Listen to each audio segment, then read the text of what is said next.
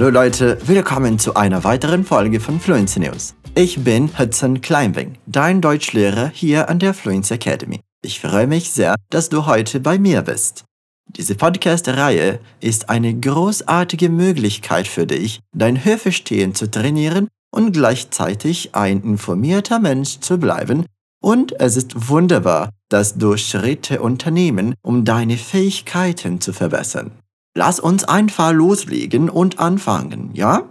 Wir werden über die wichtigsten Themen der Woche berichten und von Zeit zu Zeit ein paar portugiesische Texte einstreuen, um einige Dinge zu erklären, die etwas mehr Aufmerksamkeit verdienen. Wie immer findest du das Transkript dieser Folge und alle unsere Quellen in der Beschreibung oder auf unserem Inhaltsportal fluencytv.com.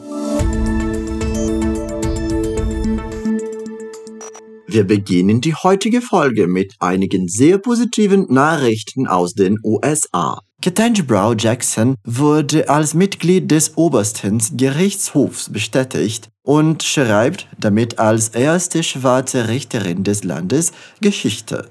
Der Senat hat am vergangenen Donnerstag Richterin Ketanji Brown Jackson als Mitglied des obersten Gerichtshofs bestätigt und damit ihren Platz als erste schwarze Frau am höchsten Gericht des Landes zementiert. Jacksons Bestätigung als 116. Richterin in der Geschichte der USA wurde von beiden Parteien unterstützt.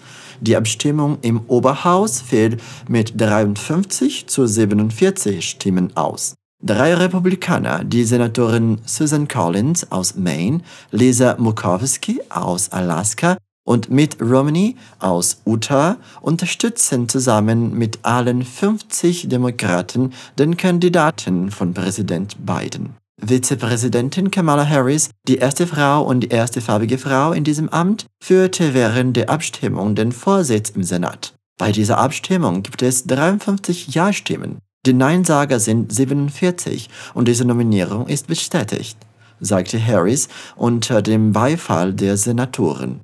Jacksons Ernennung zum Richter am obersten Gerichtshof wird wahrscheinlich ein wichtiger Bestandteil von Bidens Vermächtnis sein und ist seine erste Gelegenheit, dem obersten Gerichtshof seinen Stempel aufzudrücken.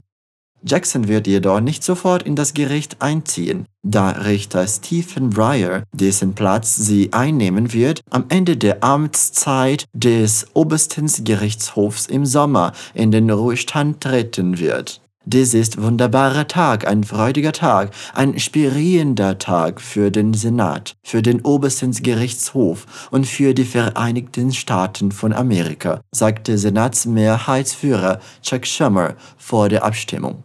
Heute ist eines der hellsten Lichter und wir hoffen, dass es eine Metapher ist, ein Hinweis auf viele weitere helle Lichter, die noch kommen werden.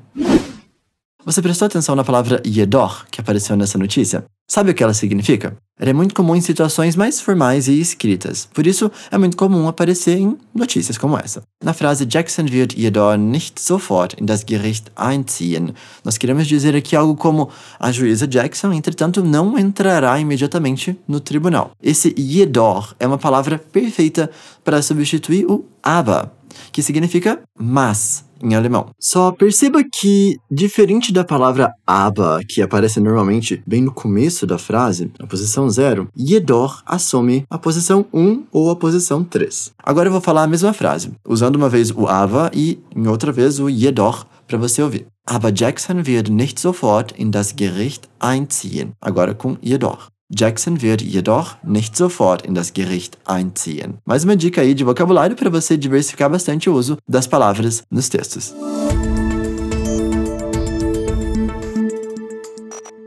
Leider hat sich die Lage in der Ukraine nicht entspannt, sondern scheint zu eskalieren. Der ukrainische Präsident Volodymyr Zelensky hat die Befürchtung geäußert, dass die russischen Streitkräfte eine neue Phase des Terrors vorbereiten, die den Einsatz von Chemiewaffen in der Ukraine beinhalten könnte. Der Bürgermeister von Mariupol, Vadim Boychenko, erklärte am Montag gegenüber Associated Press, dass in seiner Stadt mehr als 10.000 Zivilisten ums Leben gekommen seien und dass die Zahl der Opfer 20.000 übersteigen könnte. Botschenko beschuldigte auch die russischen Streitkräfte, wochenlang humanitäre Konvois in die Stadt blockiert zu haben, um das Gemetzel vor der Außenwelt zu verbergen. Ein mit Russland verbundener Separatistenvertreter, Eduard Basurin, deutete am Montag den Einsatz von Chemiewaffen an und erklärte gegenüber dem russischen Staatsfernseher, dass die von Russland unterstützten Truppen eine riesige Metallfabrik in Mariupol einnehmen sollten, indem sie zunächst alle Ausgänge der Fabrik blockierten. Und dann werden wir chemische Truppen einsetzen, um sie dort auszuräuchern, sagte er. Die ukrainische Gesetzgeberin Ivana Klympusch sagte, Russland habe in Mariupol eine unbekannte Substanz eingesetzt und die Menschen litten an Atemnot wüssten aber nicht, ob chemische Waffen eingesetzt worden seien. Nessa notícia ouvimos o verbo geäußert. Ele está na forma do passado, mas no presente a gente fala äußern, que significa manifestar, exteriorizar, dizer alguma coisa. É nesse sentido de colocar algum pensamento para fora. É um verbo muito útil para substituir os verbos sagen, dizer, sprechen, falar e o meinen, que é aquele querer dizer alguma coisa. Eu adaptei aqui uma frase do texto para você ver como funciona. Der Präsident hat die Befürchtung geäußert. Significa o presidente manifestou o receio. Nessa situação, ele manifestou o temor de que possam ser usadas armas químicas na guerra. Nesse caso, é o verbo que encaixa perfeitamente com a palavra die Befürchtung, Befürchtung, que significa receio, né? Temor. É como se ele falasse essa expressão fixa. Die Befürchtung äußern. Expressar, manifestar o temor, o receio. Wissenschaftler behaupten, Fossilien von Dinosauriern gefunden zu haben, die an dem Tag getötet und begraben wurden, an dem ein riesiger Asteroid vor etwa 66 Millionen Jahren auf der Erde einschlug. Der Fund stammt von der Fossilienfundstelle Tanis im US-Bundesstaat North Dakota. In den Felsen wurden nur sehr wenige Dinosaurierreste gefunden, die sogar die letzte paar tausend Jahre vor dem Einschlag dokumentieren. Die BBC hat drei Jahre lang in Tanis gefilmt, um eine Sendung zu produzieren, die am 15. April ausgestrahlt wird und von Sir David Attenborough gesprochen wird. Ein erstaunlich gut erhaltenes Bein eines Dinosauriers komplett mit Haut wurde präsentiert. Neben dem Bein wurden auch Fische gezeigt, die die vom Himmel herabregnenden Trümmer des Einschlags eingeatmet haben. Außerdem wurden eine fossile Schildkröte, die von einem Holzpfahl aufgespießt wurde, die Überreste kleiner Säugetiere und die von ihnen gegrabenen Höhlen die Haut eines gehörnten Triceratops, der Embryo eines fliegenden Pterosauriers in seinem Ein- und ein Fragment des Asteroideneinschlags selbst präsentiert. Wir haben an dieser Fundstelle so viele Details, die uns sagen, was Moment für Moment passiert ist, dass es fast so ist, als würde man es im Kino sehen. Wenn man sich die Gesteinssäule und die Fossilien ansieht, fühlt man sich in diesen Tag zurückversetzt. Sagt Robert De Palma, Doktorand an der Universität Manchester, der die Ausgrabungen in Tanis leitet. Nessa notícia ouvimos um pouco sobre a descoberta incrível que foi documentada sobre a extinção dos dinossauros e outros animais que viveram 66 milhões de anos atrás. Uma palavra que foi mencionada ali é Säugetiere. Säugetiere. A palavra das Tier significa bicho, animal. Agora, Tiere, no plural, fica animais, né?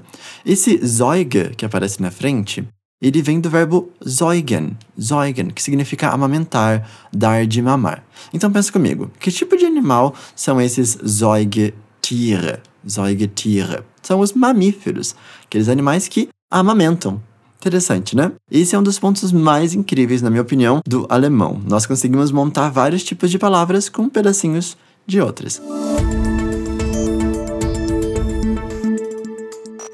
Okay, und um diese Folge mit einer positiven Nachricht abzuschließen, in den USA wird eine neue Technologie verfügbar, mit der Herzstillstände und Schlaganfälle vorhergesagt werden können. Wissenschaftler haben einen Bluttest entwickelt, der vorhersagen kann, ob jemand ein hohes Risiko für einen Herzinfarkt, einen Schlaganfall oder eine Herzinsuffizienz hat oder innerhalb der nächsten vier Jahre an einer dieser Krankheiten stirbt. Der Test, der sich auf die Messung von Proteinen im Blut stützt, ist etwa doppelt so genau wie die bisherigen Risikoscores. Er könnte es den Ärzten ermöglichen, festzustellen, ob die vorhandenen Medikamente der Patienten wirken oder ob sie zusätzliche Medikamente benötigen, um ihr Risiko zu senken. Er könnte auch dazu dienen, die Entwicklung neuer Herz-Kreislauf-Medikamente zu beschleunigen, indem er ein schnelleres Mittel zur Beurteilung der Wirksamkeit von Medikamentenkandidaten während klinischer Studien bietet.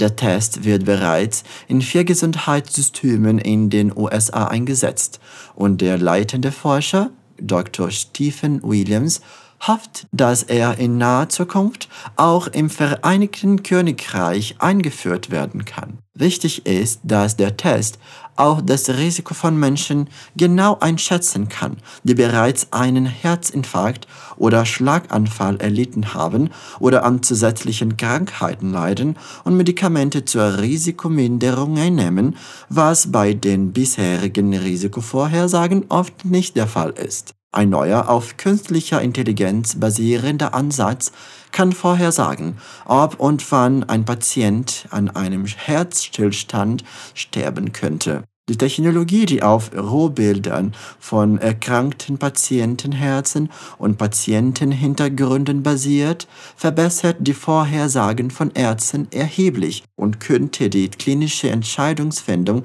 revolutionieren und die Überlebensrate bei plötzlichen und tödlichen Herzrhythmusstörungen, einer der tödlichsten und rätselhaftesten Erkrankungen in der Medizin, erhöhen.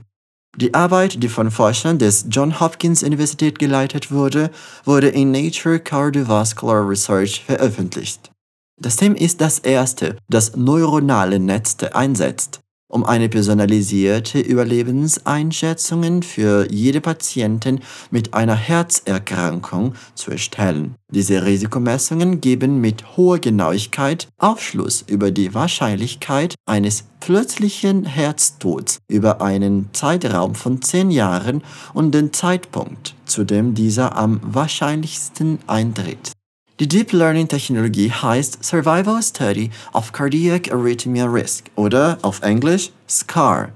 Der Name spielt auf die durch eine Herzerkrankung verursachte Vernarbung des Herzens an, die häufig zu tödlichen Arrhythmien führt und ist der Schlüssel zu den Vorhersagen des Algorithmus. Das Team trainierte ein zweites neuronales Netz um aus zehn Jahren klinischer Standardpatientendaten zu lernen. 22 Faktoren wie Alter, Gewicht, Rasse und Medikamenteneinnahme der Patienten.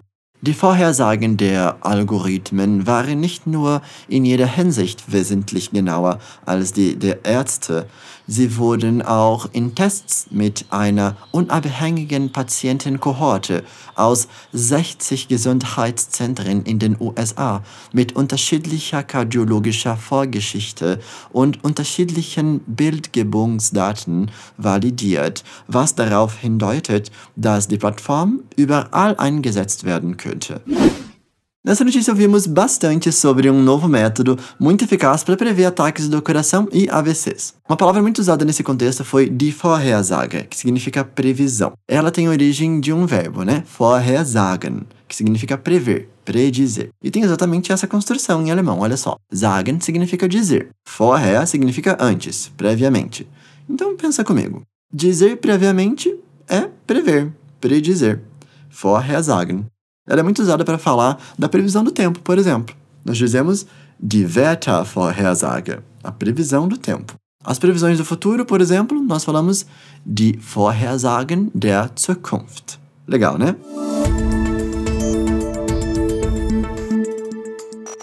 Und an dieser Stelle endet die heutige Folge. Vielen Dank, dass du dich heute die Zeit genommen hast, uns zuzuhören. Ich hoffe, es geht dir gut und du hattest bisher eine tolle Woche. E se você quer melhorar o seu alemão, inglês, espanhol, francês, italiano, japonês, mandarim ou coreano, estudando com os nossos professores maravilhosos, você pode se inscrever na nossa lista de espera. Assim você tem uma chance ainda maior de conseguir uma vaga quando a gente abrir uma turma. É só se inscrever clicando no link que está na descrição desse episódio. Leva só 15 segundinhos. E é claro, se você também conhece alguém que quer aprender um novo idioma, manda o link para ele. Das Transkript dieser Folge und alle unsere Quellen kannst du unter fluencytv.com einsehen. Vergiss nicht, es sich anzuschauen. Jede Woche gibt es eine neue Folge von Fluency News und wir warten auf dich. Auf Wiederhören. Tschüss.